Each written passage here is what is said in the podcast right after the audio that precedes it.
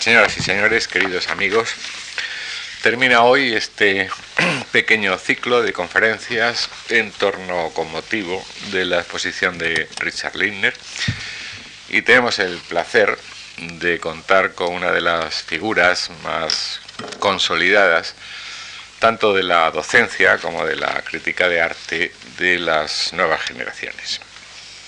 Fernando Castro es, natural de Plasencia, esa prodigiosa perla del Jerte, y capital de la no menos prodigiosa comarca de la Vera, la Vera de Plasencia, que si ustedes no conocen, pues eh, tienen una grave falta, ¿no? Tienen que ir por ahí. Es placentino de 1964. Es doctor en Filosofía y Letras por la Autónoma de Madrid universidad de la que ha sido profesor asociado de estética y es en la actualidad profesor titular.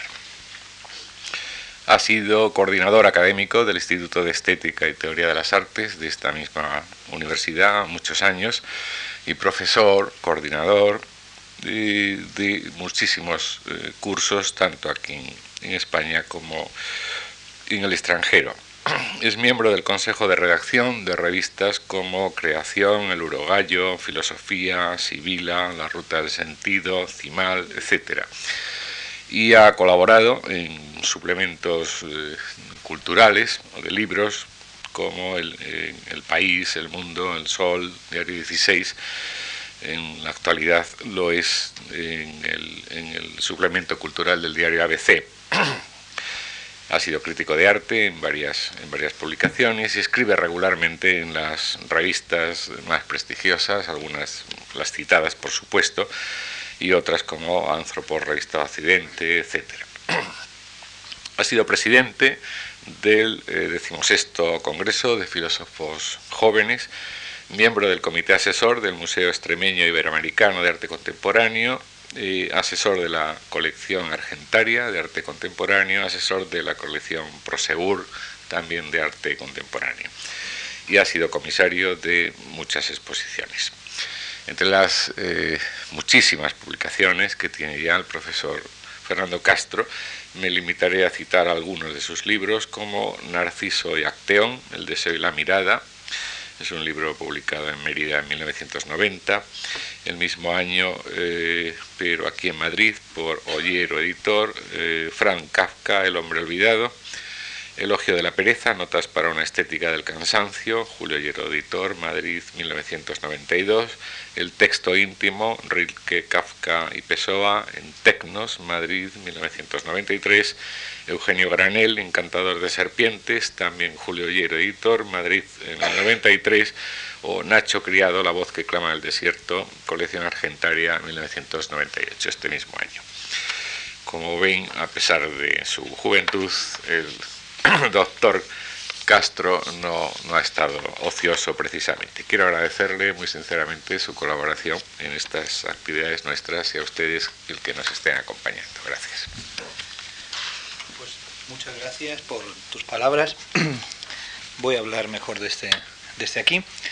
Y eh, quería agradecer, por supuesto, a la Fundación que me, que me invitara a, a discurrir o a presentar estas consideraciones sobre travesuras y otras perversiones en torno a la obra de Richard Lindner. Además es una ocasión eh, en la que la justicia poética o el azar eh, me permite volver a pensar en torno a temas muy parecidos a los que me trajeron aquí la última ocasión, que fue la magna exposición de George Wall y su obra.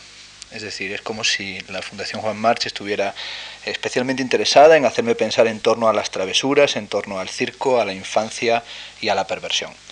Eh, busqué en el diccionario de la Real Academia las acepciones de travesura, travieso y traviesa. Travesura viene de travieso, que es acción y efecto de travesear, es también viveza y sutileza de ingenio para conocer las cosas y discurrir en ellas, y en sentido figurado, travesura es acción culpable o digna de represión y castigo hecha con destreza e ingenio. vamos a adentrarnos en el mundo de Richard Lindner en torno a algunas travesuras y algunas sorpresas filosóficas. Eh, asistimos desde hace cuatro décadas al plegamiento de la pintura sobre sus propias condiciones de posibilidad. Desde el siglo XVIII hay una oscilación en el arte entre el ensimismamiento y la teatralidad, aunque el horizonte sea el del deseo de restablecer la autonomía estética como un proceso de reducción frente a lo accidental lo que supone que el intento de purificación se hizo necesario porque la pintura ya había vislumbrado y pronto suprimiría su apertura e implicación a una impureza que sería la de lo extraestético. Pintores como Philip Gaston señalaron ya hace tiempo que hay algo ridículo y miserable en el mito que le damos del arte abstracto de que la pintura es autónoma, pura y para sí. La pintura, decía Gaston, es impura es el ajuste de las impurezas lo que fuerza la continuidad del arte de la pintura. Tal vez Lindner sea con sus travesuras, con sus perversiones, con su lascivia, con su guayerismo, uno de los pintores impuros o raros eh, más curiosos que tenemos eh, ante nosotros, y hoy especialmente. Un artista que produjo una especie de extraño collage mental que él decía que surgía de su particular lentitud frente al mundo. Una lentitud que algunos han puesto en relación con el arte pop y que también ha sido uno de los temas que se han manejado en estas lecciones.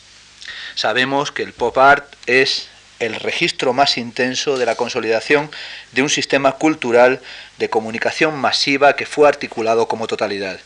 La investigación formalista o las temáticas comprometidas y rupturistas fueron sustituidas en el arte pop por la reproducción y por los procedimientos expresivos de la nueva cultura se producía en este caso una fuerte transitividad entre medios de comunicación de masas, publicidad, diseño industrial y arte.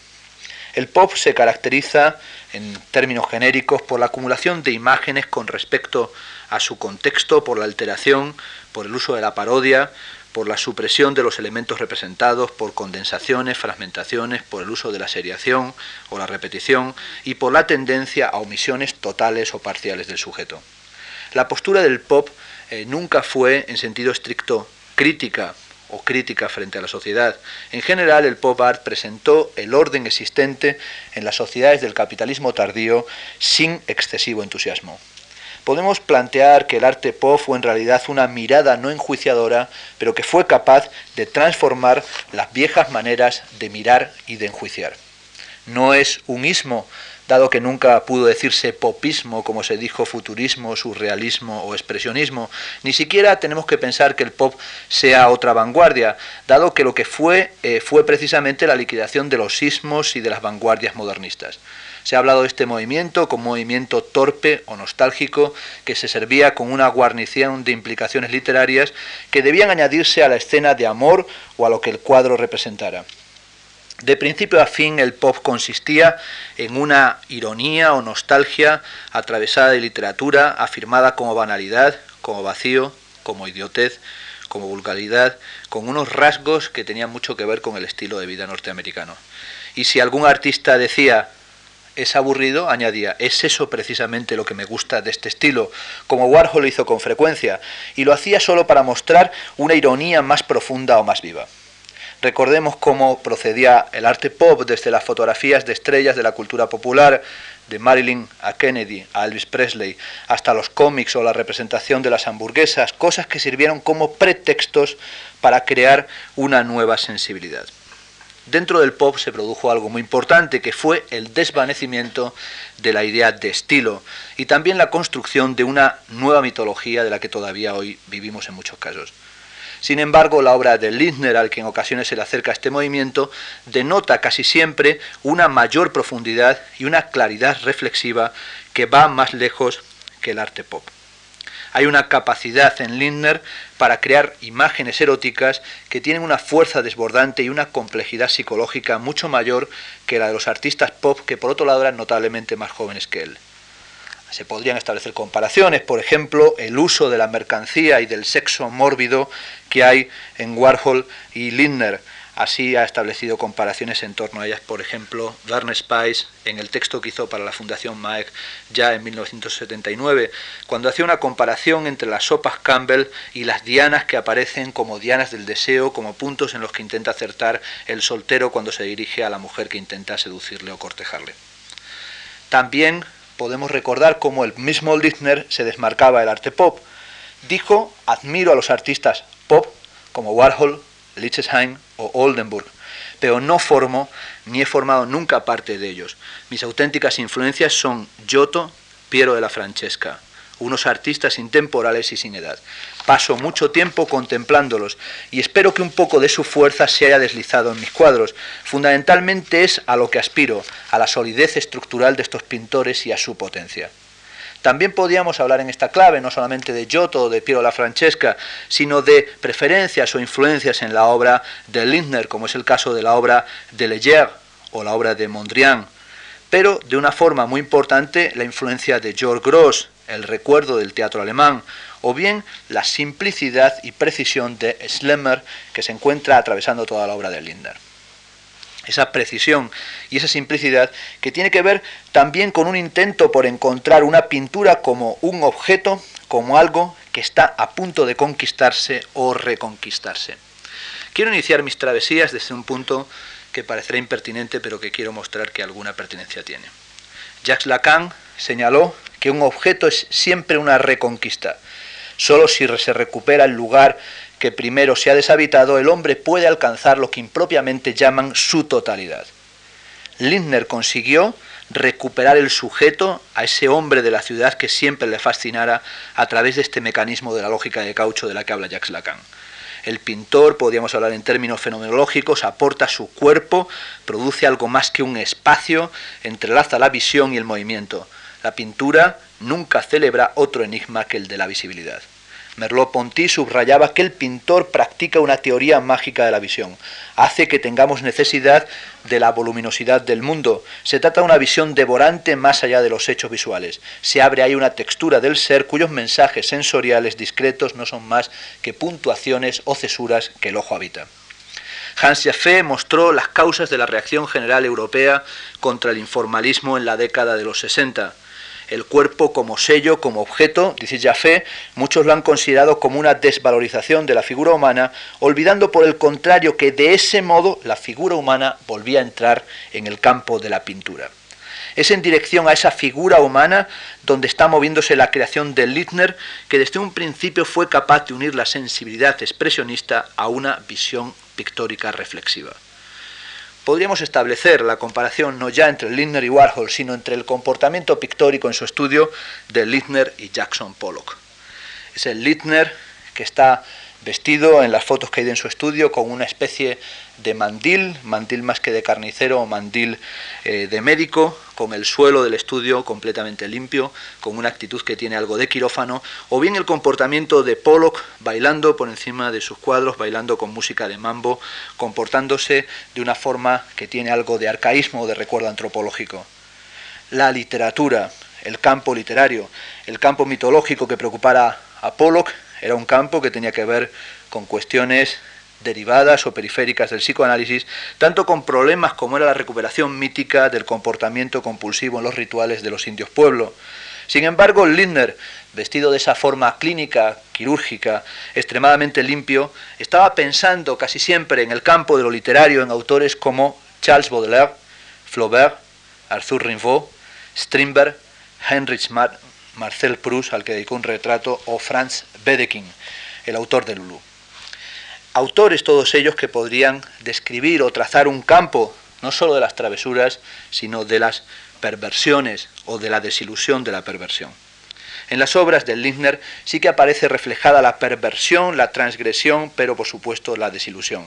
Esa desilusión que quiero poner en relación con la sintonía de algunos planteamientos de un pintor con el que rara vez se le compara, que es Francis Bacon. En ambos aparecen cuerpos abandonados, transmitiendo el deseo y el deseo como fórmula del aburrimiento extremo. En el caso de Bacon, con las piernas cruzadas y las manos sobre esas piernas, en las rodillas, con el tiempo haciéndose cada vez más denso. La experiencia del cuerpo en el arte contemporáneo atraviesa un espacio nervioso en el que la presencia parece un accidente, la marca inevitable de la crudeza o del dolor. La pintura de Bacon es la exteriorización de las sensaciones, un movimiento que escapa de la convención tradicional de lo figurativo, captando fuerzas más que reproduciendo formas. Los cuadros de Bacon no representan nada sino la acción de ciertas fuerzas invisibles sobre el cuerpo que no conducen a ninguna intimidad, sino que propiamente la excluyen. Las marcas involuntarias, azarosas de los lienzos de Bacon parecen solidarias con eso desconocido, esa fuerza invisible que pone en tensión un rostro o un músculo. No es este arte un mero recipiente para el dolor, sino es un arte en el que se presenta el grito más que el horroroso, o mejor, la condición estúpida de la existencia. Una situación que está más allá de la angustia y está más cerca de la ignorancia. De los rostros en Bacon solo permanece la mueca o el signo de la falta de esperanza. Las imágenes se presentan también como el caso de Littner con gran crudeza, a plena luz. Parece como si los cuerpos estuvieran sometidos a interrogatorios, en el caso de Bacon, bajo bombillas carcelarias, en situaciones que tienen algo de manicomio o de prisión. Ahí vemos en sus cuadros gente sentada en un váter o sobre una silla de barbero. Lo que observan en espejos esos seres de Bacon a medio vestir es su condición de voyeurs, algo que sucede de forma muy intensa en cuadros como el encuentro de Richard Linder. El hombre de Bacon, como el hombre de Littner, es un hombre que carece de ilusiones. Su vida es pura sin razón, pero sin embargo la incongruencia de su existencia conduce a cierta desesperación jubilosa. Los estudios de Bacon representan, insisto, a alguien sentado con una pierna sobre otra, la mano en las rodillas, con una forma geométrica conteniéndolo, como si el cuadro finalmente fuera la representación de un altar para una liturgia que todavía nosotros no conocemos. Esta es sin duda una imagen no solo del cuerpo, sino una representación de la melancolía contemporánea. La metamorfosis del cuerpo, en el caso de Bacon, no es más que el resultado de ese tiempo condensado en el que lo peor, la catástrofe, ya ha sucedido. En Cocteau, que era un autor que también admiraba a Lindner, encontró Bacon una imagen que resumía para él todo el propósito estético, que era esta, mírate toda tu vida en el espejo y verás a la muerte afanándose como las abejas de una colmena transparente. Sabemos que Bacon lo que intentaba era llegar a producir un cuadro que aniquilara todo lo demás y concentrara en sí toda la pintura y que también Lindner en su deseo tardío de convertirse en un pintor estaba buscando esa concentración de la imagen y esa concentración de intensidad en el campo de la representación. Concentración de intensidad, pero también crítica de la identidad, una especie de suspensión, en el caso de Lindner, de la cuerda visual del sentido. Lo que hay que decir es, no soy allí donde soy el juguete de mi pensamiento, pienso en lo que soy allí donde no pienso propiamente en lo que estoy pensando. La obra de arte conduce en el caso de Lindner como en el caso de Bacon a un deseo que es deseo de otra cosa frente a aquello que se manifiesta, una suspensión de la cadena significante donde el recuerdo, la rememoración, no tiene carácter inmovilizador, sino que convierte la imagen fascinante del fetiche en estatua. Lo impensado no está alojado en el hombre, como muchas veces se piensa, como una naturaleza retorcida o una historia que se hubiera estratificado allí. Es en relación con el hombre lo otro, lo otro fraternal y gemelo, una novedad idéntica, o mejor, una dualidad sin recurso. El sujeto se construye en la pintura, pero también en el campo de la conciencia, en el campo de las representaciones, en una superficie compleja en la que la pasión es la verdadera prosodia de la inteligencia. Es ahí, en esa pasión, donde Lindner encuentra su campo específico de problemas obsesivos, de problemas pictóricos, que es la desigualdad entre los sexos. Es ahí donde aparece la Venus Lindner, como la ha calificado gente como Bernd Spice, o aparecen eh, solteros, esos solteros a los que se presta escasa atención, esos hombres completamente vestidos que se enfrentan a mujeres anacrónicas vestidas con corsés, esos solteros del Lindner que traen un recuerdo, aunque sea como analogía, con aquellos particulares solteros del cementerio de libreas uniformes del gran vidrio de Marcel Duchamp. Aquellos moldes que algunos llaman málicos, malik, que en realidad son moldes máchicos, ¿verdad? Moldes de los machos, moldes de los solteros, esos solteros de Marcel Duchamp que, como dice en uno de sus fragmentos, muelen su propio chocolate. Hay muchas cosas que unen a Lindner, por supuesto, y a Marcel Duchamp, dos artistas traviesos, dos artistas perversos, pero también dos artistas fascinados por el azar, ese azar que aparece en Marcel Duchamp como el deseo de hacer saltar la banca a la ruleta de Monte Carlo, pero ese azar que es también el movimiento que pone eh, en desencadena el voyeurismo, por ejemplo, en Etandoné, o bien en el caso de Richard Lindner, esa mujer que aparece con los naipes en la mano a punto de arrojarlo sobre la mesa. Las formas se repiten en Lindner y en Duchamp. Son dos artistas que se repiten o que usan de la repetición como un efecto, como un mecanismo de desfondamiento. Tal vez sea el objeto más arte del arte hacer funcionar a la vez todas las repeticiones, más allá de la repetición como una cuestión de fundamentación, esto es, atendiendo a la repetición como un proceso de desfondamiento, con su diferencia de naturaleza, de ritmo, de desplazamiento y doblez. Esto es, atendiendo a la representación como una cuestión que tiene que ver con el simulacro y con el disfraz. El comienzo de estas reflexiones sobre Richard Lindner tiene que ver con un frontispicio o con su inclusión dentro de un libro al que a lo mejor ya se ha hecho alusión en estas lecciones en torno a su obra unos filósofos extraños, traviesos, pervertidos o entrometidos, colocan el cuadro del Richard Lindner, Boy with Machine, Niño con máquina, en el comienzo de su libro.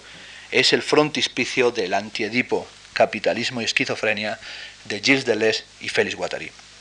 Allí escriben prácticamente todo el libro como si fuera un comentario de la obra de Richard Lindner. Yo he aprovechado estos días para releer ese libro increíble, eh, inspirado en trance, podríamos decir, de estos dos eh, irreductibles contra el mundo de Lacan, contra el mundo de Jacques Lacan, he podido leerlo como un intento de comentar eh, un cuadro del que apenas conocen nada y un autor del que apenas tienen referencia comenzando el libro, en el arranque del antiedipo, dicen lo siguiente, un cuadro de Richard Lindner, Boy with Machine, Niño con máquina, muestra un enorme y turgente niño que ha injertado y hace funcionar una de sus pequeñas máquinas deseantes sobre una gran máquina social técnica.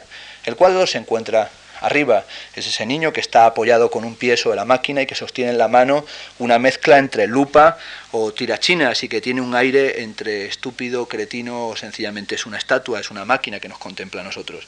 Es ese niño el centro de muchos de los problemas pictóricos y de las obsesiones de Richard Lindner.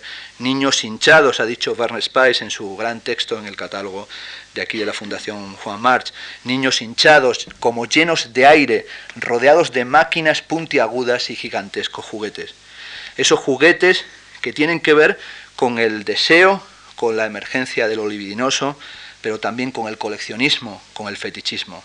Ese niño del Lindner atraviesa toda la prosa de Deleuze y Guattari. El niño, dicen más adelante estos dos filósofos, está continuamente en familia, pero en familia y desde el principio el niño lleva a cabo inmediatamente una formidable experiencia no familiar que el psicoanálisis deja escapar. El cuadro de Lindner, en varias ocasiones en el libro aparece eh, casi como una sola frase esta idea de el cuadro de Lindner. inmediatamente ponen punto y aparte, como si hubiera algo del cuadro de Lindner que ellos no son capaces de atrapar. Lo que me interesaba era pensar qué significa ese punto y aparte. Esa idea de que los niños de los cuadros de Lindner eh, son un punto y aparte. Son niños que tienen una vida deseante, que están incrustados en el deseo de las máquinas, que tienen un conjunto de relaciones no familiares extrañas, anómalas con los objetos y con máquinas que tienen que ver con el deseo, aunque están más allá de la norma. Ese niño, al centro del simbolismo figurativo de Lindner, es lo que llaman los alemanes un Wunderkind, un niño maravilloso, o mejor, un niño prodigio, algo así como un ser surgido de un circo absurdo. Ese niño que tiene que ver con el teatro, eh, con el circo, con la sombra, con las proezas o con freaks, con los monstruos. Los niños del Lindner, como todos los prodigios, como los niños precoces, son monstruos, monstruos de precocidad. Son pequeños adultos que recuerdan las figuras de la autoridad, son como dictadores, reyes y matronas. El Wunderkind, el niño prodigioso, en las sagas eh, centroeuropeas, es no la representación de la inteligencia, sino al contrario, como niño prodigioso es algo siniestro, dado que es una representación en miniatura de todo lo peor que un adulto puede llegar a ser. Es un pedante en miniatura. Los niños son, llega a decir un tratado sobre los Wunderkind, todos los niños tienen algo de sujetos patológicos, pero muchos debían ser tratados inmediatamente con la técnica de la lobotomía. Es ahí donde Lindner se encontró con el libro del psiquiatra alemán Kessmer, que se llama Physik und Charakter, publicado en 1921, donde encontró los tipos que describen al asténico, al atlético o bien alpínico, que son esos niños repulsivos, decía aquel libro de eh, física y carácter. También en Sexo y Carácter de Otto Weininger aparece aquella idea de Weininger de cortar la cabeza inmediatamente a los niños prodigio para impedir que desarrollen todas las maldades potenciales que tienen dentro de sí. Es también ahí entre Kessmer y Weininger, donde aparece el intento eh, finisecular, el intento decadentista de representar los sueños infantiles y qué es lo que están haciendo los niños que manipulan los juguetes. Es ahí donde, por supuesto, también en la obra de Michel Carrus aparece la idea de que los niños prodigiosos, los Wunderkind, son los que fabricaron las máquinas célibes, los niños prodigiosos fueron los que rompieron todos los juguetes que se les fueron regalando año tras año y con ellos construyeron máquinas, llega a decir un cuento de Wunderkind alemanes, máquinas agrícolas. Sería algo que le llamaría mucho la atención, por supuesto, a Marcel Duchamp, dado que una de las acepciones del gran vidrio es máquina agrícola. Pero mantengámonos en el campo de Deleuze y Guattari, porque como digo, tiene que ver con las travesuras de estos filósofos esta conferencia. Estos dos señalaron que las máquinas deseantes las máquinas célibes, como por ejemplo era la máquina de tortura de la colonia penitenciaria de Frank Kafka, son máquinas que no funcionan más que estropeadas. Ellos ponen también el ejemplo de las máquinas destructivas de Jan Tinguely. Es decir, no funcionan más que estropeándose sin cesar. De la misma forma que el cuerpo sin órganos, que es una intuición de Antonin Artaud, encerrado, encarcelado en el manicomio de Rhodes, de la misma forma que el cuerpo sin órganos es lo improductivo, algo sin imágenes, algo que produce una anomalía o bien algo que produce un cortocircuito. La máquina, que por supuesto tiene que ver con toda la historia de la vanguardia, aquí tendríamos que haber revisado, ¿verdad?, el libro ya característico de Marc Lebot, pintura y maquinismo, la máquina es algo que no representa nada. Pensemos en la obra, en las máquinas, en la obra de Francis Picabia, que tanta influencia tienen sobre Lindner, sino que dan cuenta de la producción de estados intensivos organizados. O las máquinas aluden a las situaciones recurrentes, como pasa en el caso de la película Tiempos Modernos de Charles Chaplin. La verdad expresiva de las máquinas fue recogida por Richard Lindner cuando él piensa que las máquinas son elementos, dice Lindner, productores de ironía. La ironía sería esa posibilidad de apuntar a otra cosa al romper la secuencia convencional de los signos. La ironía solo es vagabunda en apariencia, en realidad es recurrente, puesto que reconstruye la subjetividad poniendo en relación el desfondamiento del pensamiento con lo trágico. El verdadero devenir loco, la verdadera hendidura del sujeto, tiene que ver con el humor como un acontecimiento puro. En el humor toda profundidad y altura se encuentran abolidas, como se encuentran abolidas en las travesuras. Aparece en la travesura o en la perversión un saber de la piel gracias al que se ponen en acción singularidades nómadas que están más allá de los pactos lingüísticos y que tienen que ver no con la empatía, como sucede en la estética del clasicismo, sino con la simpatía. Esto es con la diferenciación de lo cómico, algo importantísimo en el caso del Lindner, eso cómico que es doble, como decía ya Baudelaire, puesto que nos reímos de los otros y lo hacemos acaso inconscientemente de nosotros mismos. Es decir, asimilamos lo extraño y lo reducimos a algo superficial. Es aquí donde el humor de Lindner aparece como una mezcla entre el asombro y la malicia.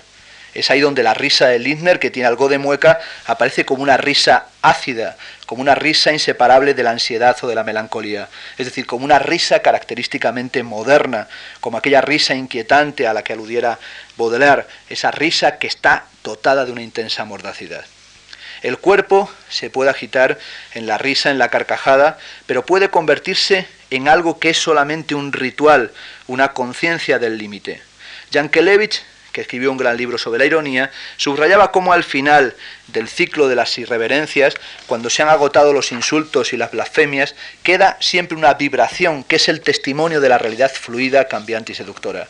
No se trata en el humor de la ignorancia de los valores, sino una de consumación del nihilismo, o mejor, la expresión más concisa de que el mundo se mueve sin intención ni propósito.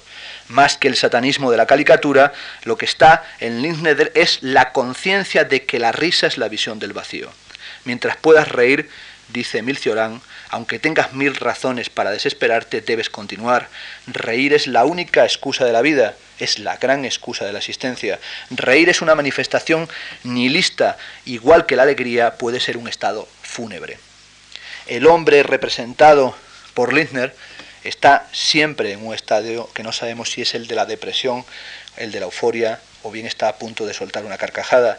Es alguien que tiene el gesto de la boca convertido en mueca mientras el cuerpo parece que está rígido, firme, como una realidad lineal que está presta a ser catalogada. El trasunto de este proceso es un proceso que tiene que ver con el humorismo, tanto como con lo grotesco, con esa lógica artística de la imagen grotesca que ignora la superficie del cuerpo y no se ocupa sino de las prominencias, de las excrescencias, de los bultos, de los orificios, es decir, únicamente de lo que rebasa los límites del cuerpo, lo que convierte el cuerpo en esa inmensa obesidad, en esa gran gordura, es decir, lo que se introduce a fondo dentro del cuerpo y parece que le insufla algún tipo de energía. Las criaturas del Lindner, lo sabemos, son gordas, hinchadas, corpulentas en extremo. Pero el cuadro no es solamente la representación de esa obscena gordura, el cuadro es en realidad un velo, algo que no ha engordado, es decir, algo que se instaura como captura imaginaria del deseo, como algo que está en el plano imaginario o ritmo ternario del sujeto, del objeto o del más allá, que es constitutivo en la relación simbólica. El recuerdo que se concreta en los cuadros de Lindner es una especie de interrupción en el conjunto de sus visiones con respecto al pasado, un momento en el cual se detiene y se fija y también un momento en el cual él quiere ir más allá del velo, al que ya se habrá hecho alusión en este curso, ese velo del exilio, de la distancia y del pasado que no puede ser recuperado. Ese velo es también el velo que hace referencia a la imagen de la mujer. La mujer, pensaba Lindner, es en efecto para el pintor más interesante que el hombre, dado que la mujer dispone de fantasía y por ello puede sobrevivir. Pero las mujeres, añade Lindner, cuando las pinto es por puro amor y por el soberbio dominio que tienen de sí mismas. ¿Han observado, pregunta Lindner, alguna vez a una mujer cuando está tomando un baño? Lo hacen con tanta lentitud, lo hacen casi al ralentí, se contemplan como si fueran obras de arte, se entretienen, se paran, se mueven como en trance. Qué hermoso es, hermoso y eternamente fascinante. También Lindner añade que no pienso que todo lo que hago esté relacionado con lo erótico. Estoy especialmente interesado por las relaciones secretas entre el hombre y la mujer. También sería el momento oportuno, ¿verdad?, para recordar aquellas conversaciones de Pierre Caban y Marcel Duchamp, cuando finalmente Marcel Duchamp confiesa que el único ismo del que se siente miembro es el erotismo ese erotismo que dice es una corriente subyacente, profunda, manifiesta a lo largo de toda mi obra. Ese erotismo, que si en el caso de Duchamp remitía a fantasías que tenían que ver con la propia vocación de la infancia y con las visiones de su hermana en el momento de la micción, en el caso de Richard Lindner tienen una implicación o un fondo literario. El erotismo de Richard Lindner tiene que ver con Lulu ha sido el propio Verne Spice el que ha señalado que en torno a 1953 Lindner encuentra un vocabulario visual elemental en el que surge o está compuesto, entre otras cosas, por Lulu. Esa Lulu que es la mujer encorsetada que aparece frecuentemente en los cuadros y en muchas representaciones centroeuropeas. Hay un interés extremo por esa figura, por esa Lulu. Lulu que tiene una actuación que responde a sus propios criterios y es una mujer que rompe con la visión masculina de lo que una mujer debe ser. Me es totalmente indiferente, dice Lulú en la obra de Franz Wedekind, me es totalmente indiferente lo que se piense de mí. Por nada del mundo quisiera ser mejor de lo que soy. Me siento bien así. Son los rasgos de Lulú los rasgos de la mujer fatal, belleza, fuerza erótica, exotismo, capacidad para utilizar el deseo masculino y búsqueda de la independencia es Lulú la que remite a ese goce de la mujer que cuando Lacan intenta analizar en su seminario número 20, en el seminario aún, piensa que Lulú es una mujer que está de más, o mejor, una forma de placer, la de Lulú, que sería la de Santa Teresa. Una analogía extraña o perversa finalmente esa. Porque el placer, piensa Lacan, de Lulú y de Santa Teresa, es un placer que está más allá. Es decir, es algo de lo cual no se tiene conocimiento. Y acá Lacan llega a sugerir que se puede interpretar el deseo de la mujer como el intento de la búsqueda de la faz del otro, de la faz de Dios, como aquello que sirve de soporte pero que finalmente nos abisma. Una presencia de lo inconfesable, aquella forma de la verdad que buscaban los místicos y que finalmente hallaron en el erotismo. El deseo se inscribe a partir de una contingencia corporal. Es desde el semblante como el goce se evoca o se interpela. No hay en esa alteración un deseo de saber, sino que lo único que queda manifiesto es que el cuerpo es algo que causa pasmo. Me interesaría incluir dentro de estas reflexiones sobre el deseo y sobre el cuerpo las consideraciones que hace Georges Bataille sobre la dialéctica de transgresión y prohibición como condición o aún esencia del erotismo. El erotismo como campo de la violencia en el que se produce una disolución o una destrucción del ser cerrado que somos nosotros en nuestro estado normal. Una de las formas de violencia extrema es la desnudez, que es un paradójico estado de comunicación, o mejor, un desgarramiento del ser, una ceremonia patética en la que se produce el paso de la humanidad a la animalidad. Ante la desnudez, Bataille experimenta un sentimiento sagrado en el que, dice él, se mezclan fascinación y espanto y surge el erotismo como algo equivalente al acto de matar, como sacrificio o criminalidad. Lindner quería representar esa situación criminal. Lindner quería representar esa situación cruel, pero quería representarlo por medio de retratos en los que no se representara un sujeto, sino el efecto que produce el rostro sobre otro sujeto. La fascinación, por ejemplo, por Proust, tiene que ver con el egoísmo descarnado, por el egoísmo descarado, por el egoísmo sin rostro, que es algo que hacía que el propio Lindner pensara que Proust era un ser impúdico. Se han planteado muchas cuestiones en torno al retrato en la modernidad. Christine Bouchy-Glusman planteó la cuestión de cómo pintar hoy un retrato cuando la imagen del rostro en la modernidad se ha derrumbado, cuando el cuerpo se ausentó y la violencia de la historia convierte el anonimato de la muerte, la pérdida del nombre, del cuerpo, del rostro, en algo tan innombrable como el mal. El rostro, lo sabemos, es lo inapresable de todo retrato, es una epifanía que no puede englobarse fácilmente. Pero la modernidad parece que ha intentado deshacer el rostro, algo que no es nada sencillo, dado que deshaciendo el rostro se puede caer en la locura. No es azaroso que el esquizofrénico pierda al mismo tiempo el sentido del rostro, del suyo propio y el de los demás, pero también el sentido del paisaje, el del lenguaje y el de los significados dominantes. Deshacer el rostro, escriben Deleuze y Guattari en Mil Mesetas, la continuación de Antiedipo, Capitalismo y Esquizofrenia, es lo mismo deshacer el rostro que traspasar la pared del significante, esto es, salir del agujero negro de la subjetividad. Liebner llega a crear una poética del semblante que es fácilmente reconocible en la que se encuentran rasgos de un rostro extraño. Podemos utilizar el término de Deleuze, rostredad, rostro otro. Una extrañeza que hace que pensemos en su obra como una obra de ironía, de sarcasmo, de ternura, pero también tengamos la sospecha de que los rostros que representa Lindner en realidad son máscaras de un gesto único con un aire marcial inexplicable. Nada impide pensar que los seres de Lindner no están poniendo ante nuestros ojos un rostro, sino que, como digo, lo que encontramos son máscaras, elementos de una comedia para la que no hay texto. Recordemos la cualidad de la máscara, que es la cualidad de exhibir escondiendo, es decir, una forma en la que se evoca o se hace volver a alguien ausente, o más bien, el proceso de corrupción que conduce a la ausencia, esa huella de la ausencia que es la traza de la muerte. La máscara niega y afirma simultáneamente. Es la presencia de lo que no está. Y es esta ilusión teatral de la máscara la que lleva tanto al éxtasis por posesión cuanto al uso erótico del antifaz, el antifaz como representación mutilada del cuerpo. Es evidente que la máscara designa la ambigüedad de la presencia, o mejor, su revocabilidad, aquella fusión horrible del ser y del no ser que es el muerto. La máscara también, por supuesto, tiene que ver con el fetichismo, con ese fetichismo que en el caso de Lindner se convirtió en fetichismo en su colección, en la colección de máscaras como un intento de tener en el estudio tal vez como único signo extraño una colección de máscaras que tenían por función dar vida a los muertos, como dice Lindner en su conversación con Cruen. Desde la ventana, dice Spice, de su casa de la calle 69, Lindner coleccionaba temas, cosas que encontraba en la calle, en Macy's juguetes mecánicos, aparatos deportivos, postales pornográficas, recortes de periódicos y catálogos se amontonaban en el estudio de Lindner en su piso. Podía hablar Lindner de esos trofeos durante muchas horas. También entre esos trofeos se encontraría aquel trofeo de la memoria del pasado que era el corsé. Ese elemento anacronístico, ese elemento del pasado que tiene que ver con el voyeurismo y también con el fetichismo, que es una condición central en este pintor. El fetiche, ya se trate de una parte del cuerpo o de un objeto inorgánico, es, según Freud, al mismo tiempo la presencia valgan estas cosas tan extrañas, de aquella nada que es el pene materno y el signo de su ausencia.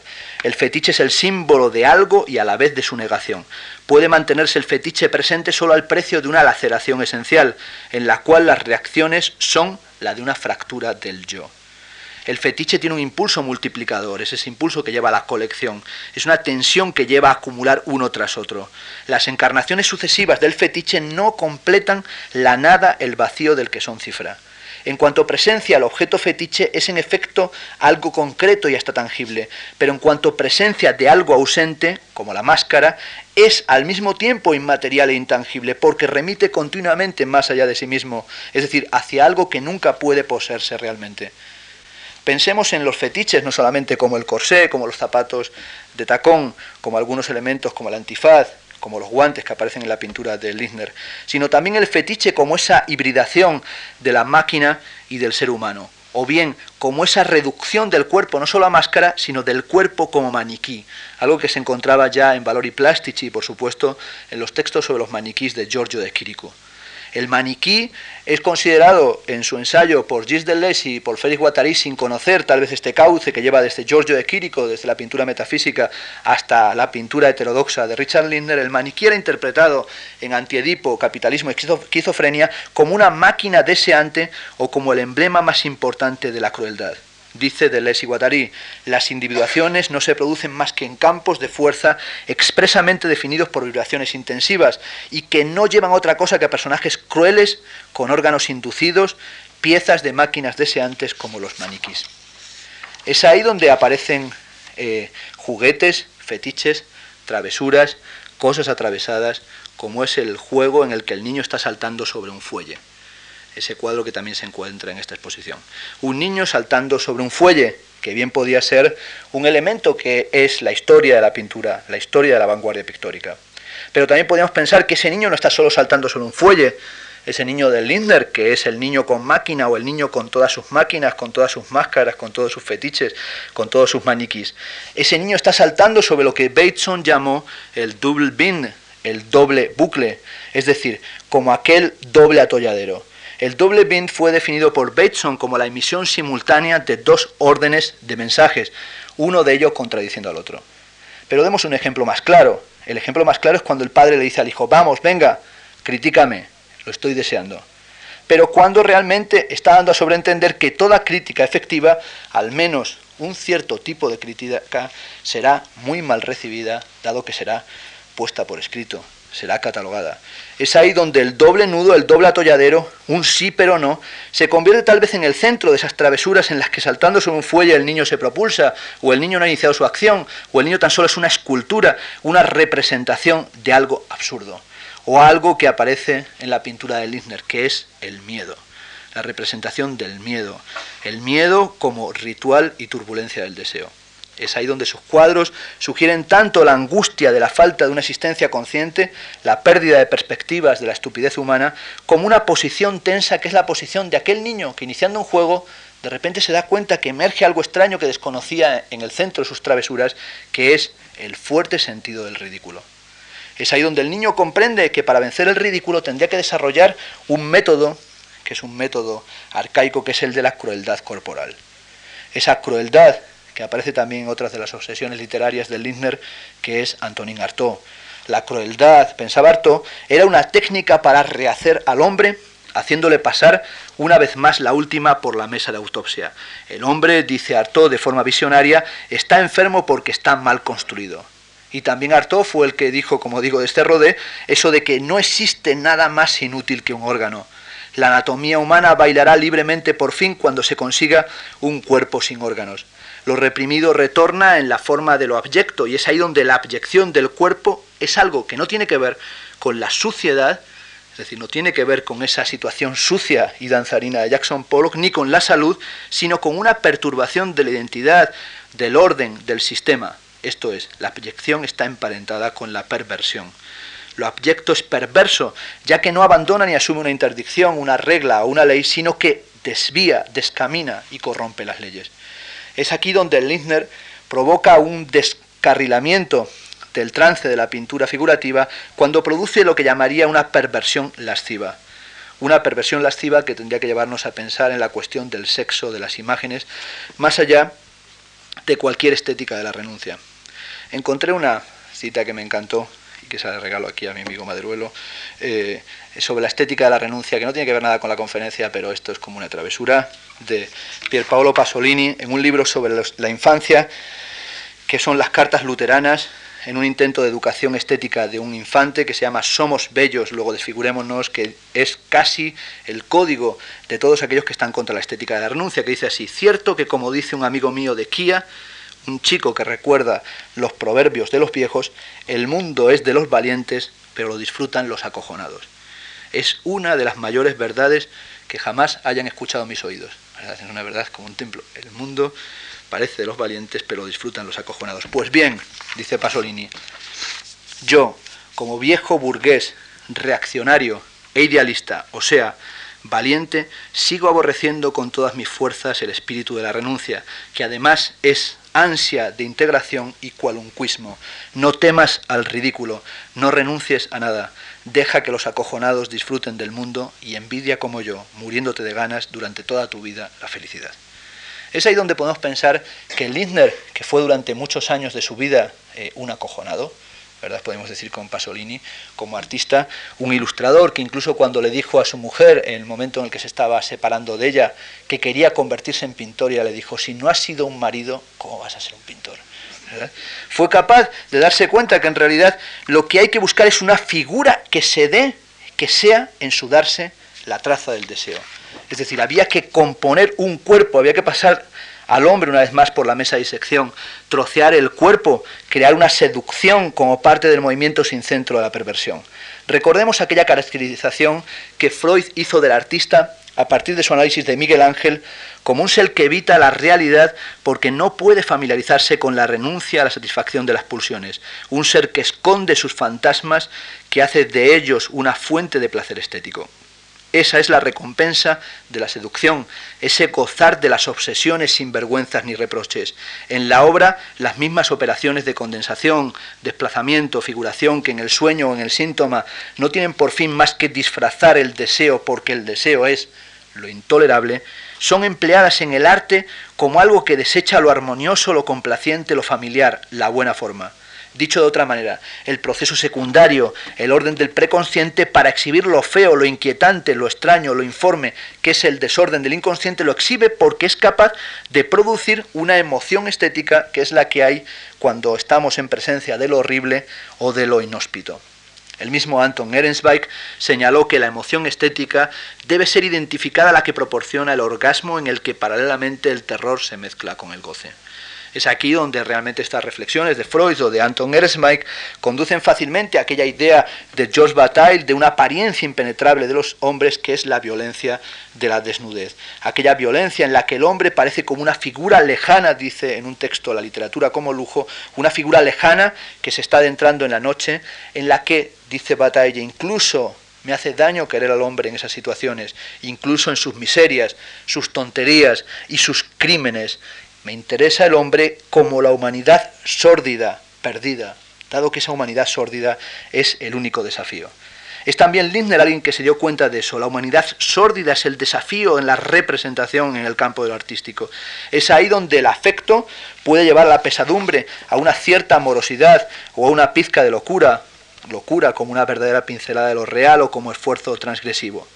No podemos perder, aunque realmente no es este el mundo de Lindner, la memoria de una oreja que se mandó en un sobre, aquella oreja que era el crudo testimonio de un secuestro.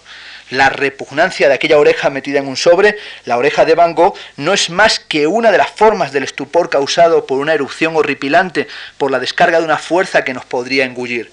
La seducción extrema está en el límite del horror el índice del conocimiento es algo diferente de una totalidad, de un reconocimiento, como hacían los Wunderkind, de todas las proezas que eran capaces de hacer, de todo lo que podían declamar con su memoria extraordinaria. El conocimiento es algo que no puede soportarlo todo. Es ahí donde aparece el conocimiento como dislocación. Son estos seres de Lindner, desde los Wunderkind hasta los Boyer, hasta los perversos, desde los niños traviesos hasta las mujeres que intentan cortejar a varones encorsetados, son los que contemplan el mundo como algo que es un tiempo de excepción. Me inclino a pensar que lo que el Lisner ha creado, aún a pesar suyo, es una turbulenta galería de episodios cotidianos reconstruidos a partir de ciertos ingredientes gestuales. Lo que está en cuestión en la modernidad no son, como tantas veces se han indicado, las imágenes, sino los gestos. Dado que muchos gestos se han perdido y otros gestos se han vuelto decididamente patéticos. El gesto es un puro medio, algo que puede comprenderse como poder de exhibición. En concreto, el gesto de pintar es un movimiento cargado de significación. Es la posibilidad de cambiar el mundo y de estar ahí para el otro. El cuadro, dice Flusen en su libro sobre los gestos, el cuadro que ha de pintarse se anticipa en el gesto, y el cuadro pintado viene a ser el gesto fijado y solidificado. Pero los gestos a los que remite Lindner son los gestos de la experiencia de la desilusión en esa relación secreta entre el hombre y la mujer. Es ahí donde la obra reposa en un lugar, en un rincón de la conciencia, en un viaje en el que las formas no son trascendentes, sino formas nihilistas, cosas que desaparecen, donde el deseo es el exilio, el deseo es allí en Lindner, el desierto que atraviesa un cuerpo sin órganos, un cuerpo vestido como molde mágico que nos obliga a pasar de una de sus caras o mejor de una de sus máscaras a la siguiente. La pintura parece como si el Lindner fuera capaz de suturarlo todo pintando siempre lo mismo, como si su pintura en lo que yo quería contar hoy fuera un cuerpo sin órganos o una escena ornamental en la que la pintura se hundiera o cayera en un campo terrible que sin embargo no parece que el Lindner le llevara a ningún tipo de tristeza. Una obra de una gramática corporal extremadamente rígida, como si fuera un puzzle erótico, ese puzzle que han descrito otros mejor que yo, como corsés, botines de cordones, pantalones de montar, látigos, niños cuyos cuerpos gordos y linfáticos parecen ahogarse en sus vestidos de domingo, es un universo estrangulado por el sadismo. Es ahí donde tendríamos que recordar a Sade, en realidad, como un autor teatral, como autor de obras de teatro en su reclusión en el manicomio. Es ahí donde Sade aparece como alguien que teatraliza los juegos para verdugos. Pero Lindner señaló que Sade es en realidad solo literatura refinada y no realidad dado que la Virgen de Hierro existió, y bien lo sabía él porque esa Virgen de Hierro estaba en su ciudad natal, en Nuremberg. Es ahí donde Lindner aparece más que como un sádico, como alguien que le interesa la perversión masoquista. Esa perversión masoquista que es una perversión que necesita de muchas máquinas, esas máquinas que se convierten en términos de fantasía o de actividad fantasmal, máquinas perversas que desencadenan la imaginación, que no tienen que ver con lo edípico, con la castración, sino que tienen que ver con una programación del placer, con una programación esencialmente estructurada fuera de la problemática edípica. Una situación maquínica, la masoquista, en la que el cuerpo de la mujer se vuelve dominante. Es ahí donde se ha señalado muchas veces, que lo que influye esta visión del cuerpo de la mujer son los desnudos en Lindner de Christian Schad o bien el ángel azul de Joseph von Stenberg, es decir, el papel de Marlene Dietrich. Pero también podríamos pensar que una situación de dominación o de dominación extraña puede ser la seducción que producen las chicas con los espejos en la mano en la pintura de Balthus.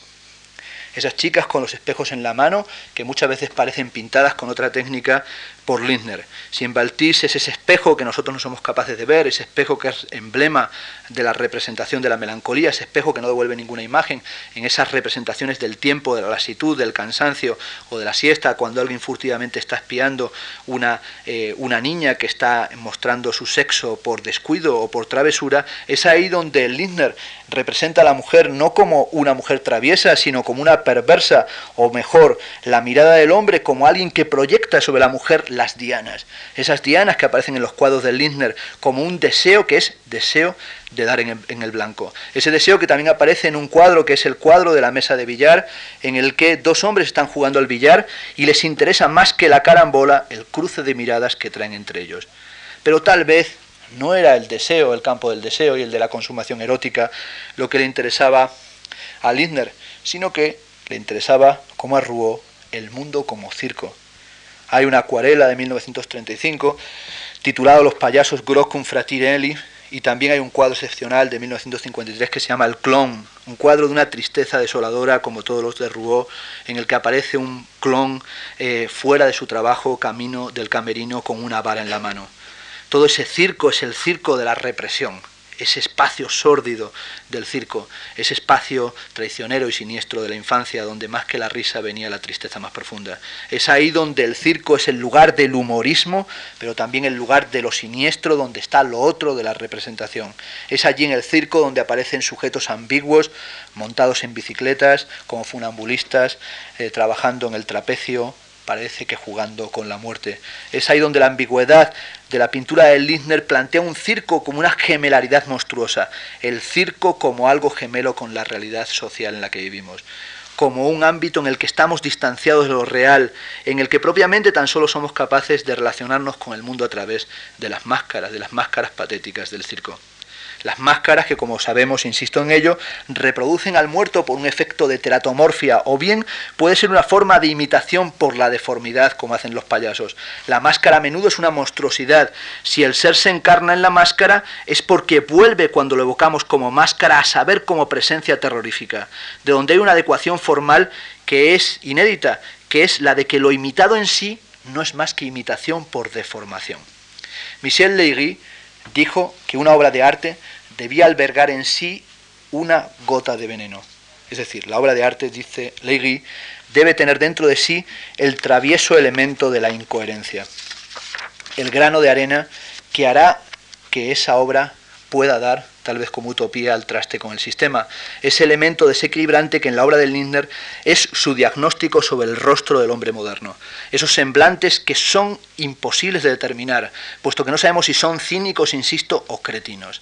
Si hay un lirismo en la obra de Lindner, es como le gustaba decir a Cioran, el de los últimos momentos, aquel que se consigue en la vivencia del exceso o cuando la fatiga impone su ley. Esos rostros de Lindner, con su sonrisa extraña, adquieren una y otra vez la contundencia de la máscara. Es la tragedia entera la que está encarnada en ese velamiento y desvelamiento de las máscaras de los niños de Lindner. Es ahí donde tal vez tendríamos que pensar, como pensó Canetti, que hay que arrancar a la máscara de lo real su confesión aunque la confesión de la máscara sea el reflejo de la soledad. Es ahí donde tenemos que encontrar un rostro que sea verdaderamente fascinante, aunque sea un rostro mortal como el que encontraríamos si quitamos al niño de en medio, al niño con la máquina y tan solo se queda esa máquina mortífera. El mensaje de Lindner se sitúa en el campo de la anestesia, todas las máscaras, los niños parece que al final participan tan solo de una danza macabra. Es ahí donde Lindner es alguien fascinado por las cosas muertas, pero también podemos pensar que es un viejo verde. Un viejo verde que se complacía pensando que Marilyn estaba distante, no porque fuera una mujer fuera de sus pasiones eróticas, sino porque en realidad Marilyn es la diosa de la muerte, es esa Pandora con sus travesuras, esa Pandora que lleva asociado el mal, pero también el recuerdo de la destrucción, el recuerdo melancólico. Hago, dice Lindner, juegos malabares con el pasado, pinto postales que representan los veraneos de mi pasado. Es ahí donde Lindner se convierte o se mantiene como el extranjero, como alguien que quería reflejar el pasado desahuciado, como un gran narrador de historias, todas ellas de una evocación muy triste. Spice llegó a hablar de nostalgia del presente en la pintura de este autor. Le interesa la realidad rota, lo inaprensible de la realidad. También es verdad que era un pintor que tenía la mente de un novelista o que tenía la mente de un director de cine. Alguien que mantenía ahí firmes sus obsesiones, que se mantenía como alguien obsesionado, como digo, por un campo literario muy concreto, por el campo de los malditos, de los poetas malditos, de los outsiders. Incluso llegó a obsesionarse con Verlaine o con Marcel Proust. Con Proust porque le interesaba de Proust su rememoración o la construcción que hay en la narrativa prustiana de la autobiografía como ficción. Y sobre todo Verlaine, porque Verlaine era la encarnación del poder primitivo y también la voluntad de ir más allá de las convenciones sociales. Recordemos Verlaine abandonando a su mujer y a su hijo arrastrado por el amor de Arthur Rimbaud. Verlaine también era una figura fundamental porque es el alter ego de Richard Lindner, porque fue el que se entregó al análisis poético de Gaspar Hauser. Gaspar Hauser, aquel ser de vida misteriosa, de muerte todavía más misteriosa, pero sobre todo sin verbo, sin lenguaje, aquel príncipe convertido en animal. Hauser fue para Lindner, como para Verlaine, la parábola del artista. Gaspar Hauser tal vez es ese niño con la máquina. Es ese niño que intentan conseguir y que no encuentran jamás encontrar de Lesi Guattari. Es esa parábola del que está, del que está fuera de todo. Es ahí donde Hauser, Verlaine, Proust, Lichner, llegan a encontrar cuál es auténticamente su fascinación. La fascinación es la idea de que el genio es un criminal. Ciertamente, dice Lichner, la travesura que me ha interesado siempre es que mis personajes son criminales. Hay un aspecto, dice Lichner, putero de mis personajes. Y también, como no, tienen un aspecto especialmente criminal. Ciertamente todos somos unos asesinos, y esto es solo cuestión de grado. Ciertamente las leyes tribales son necesarias, pero el crimen, dice Lindner, el crimen se parece al arte y el artista siempre ha comprendido al criminal. El miedo del criminal es el mismo que siente el artista. Ambos están aterrorizados ante la idea de ser desenmascarados. Esa es la base de su naturaleza. Esa naturaleza es la de una violencia reprimida que está ahí presente en la obra de Lindner como una muestra de la dislocación de la psique, de la conciencia moderna, o como un documento de nuestro tiempo, si lo queremos entender en esta clave sociológica en la que aparecen las sombras de la República de Weimar o el perfil afilado de Adolf Hitler. El niño, según Deleuze y Guattari, aquel niño que era un punto y aparte, es un ser metafísico. El niño cuando cae en el ridículo, cuando siente el dolor, cuando experimenta el método de la crueldad, cuando se entrega a esos juegos circulares y vertiginosos, comienza a hacerse preguntas. El niño es el niño de la pregunta constante del por qué. Es el niño que está siempre maquinando. Y así dicen Deleuze y Guattari, el niño de Lindner se pregunta qué es vivir, qué es respirar, qué es la máquina de respirar sobre mi cuerpo sin órganos al enmarcar la vida del niño como un niño castrado, como un niño separado del cuerpo extraño a él, al convertir las relaciones familiares en la universal mediación de la infancia, nos condenamos a desconocer cómo se produce el inconsciente, qué tipo de maquinación tiene el niño prodigioso, qué tipo de mecanismos colectivos están surgiendo ahí en un juego de la represión originaria, que parece que es lo que quiere pintar Lindner, qué tipo de máquinas deseantes y de cuerpos sin órganos están ahí surgiendo. Pues, dicen Deleuze y Guattari, el inconsciente es huérfano ese niño está jugando con las máquinas porque es huérfano. Es ahí donde se produce una identidad de la naturaleza con el hombre. Es también esa situación maquínica o mecánica que aparece en algunos momentos como absurdo en la prosa de Beckett, o bien en el teatro de Brecht, o en la obra de Thomas Mann o Heinrich Mann, que tanto admiraba a Richard Lindner. Eugene Ionesco, que era amigo personal del pintor, dijo que la protesta domina el universo de Lindner, mientras que Dore Aston, una de las grandes estudiosas de su obra, apunta que la pintura de Littner tiene algo de comentario filosófico. Y con estas consideraciones quería concluir. Comentario filosófico. Si pensamos en un cuadro de 1951, que es el retrato de Kant, tal vez tenemos que pensar que tenía una idea realmente insultante de los filósofos. No solo Kant parece, como dijo Nietzsche, el chino de Königsberg, ¿verdad? Un ser de un aspecto aterrador, sino que tiene una cara de pasmado que parece más cretino que todos los que son representados en el resto de la obra de Lindner. Parece que Lindner tenía aquel cuadro de eh, el retrato de Kant como un intento de desmontar la grandilocuencia de los filósofos. Saul Steinberg dijo de Lindner que tenía el aire de un hombre del siglo XVIII, elegante y con la sonrisa divertida del filósofo. Esto sí que es algo curioso. La sonrisa del filósofo no, se había oído nunca hasta que Steinberg se le ocurrió. La sonrisa del filósofo. El niño de Lindner, eh, la sonrisa del filósofo. ¿Qué, ¿Qué, filósofo era este de la sonrisa? Tal vez podemos pensar que tiene que ver con la relación que estableciera Nietzsche entre el humorismo elevado, la risa, el sentido del ridículo, la culpa, la deuda, la mala conciencia. Ese Nietzsche que sabemos que leyó Littner, el Nietzsche de Asíbolo Zaratrusta, donde Nietzsche habla del hombre como un ser dominado o convertido en víctima con la mujer. El hombre filosófico que se ríe es un hombre maltratado por el mundo, es un hombre dominado por la máquina femenina. Esto ya parece las tardes de Maripao, ¿verdad? Estamos entrando en un terreno un poco chungo. Es ahí donde el hombre parece que está sometido a la condición victimaria. Pero también Lindner aparece como un filósofo cuando dice que una vida es algo para lo que no se tienen respuestas. Lo único que se puede decir es no sé. Y tal vez ese no saber sea la risa elegante que veía Saul Steinberg en él, esa risa elegante del teatro del absurdo, esa situación teatral. He conseguido crear un microcosmos, dice el Lindner, de rara alienación, de fantasmas mordaces, habitado por inmensas marionetas cuyo despegue respecto de lo cotidiano es un comentario plagado de amargura, un comentario plagado de la más extrema de las amarguras, en medio de sus travesuras, de sus perversiones, de lo que se atraviesa, de lo que se pone en medio, aparece el Lindner como alguien que está en medio de todo, como dice la etimología también o la definición de travieso, como alguien inquieto, revoltoso, dícese comúnmente de los muchachos como una cosa insensible, bulliciosa e inquieta, como alguien, dice también el diccionario de la Real Academia, que vive distraído en vicios, especialmente en el de la sensualidad. Pero también hay una línea transversal, que es aquella travesía o distancia entre dos puntos de tierra o mar.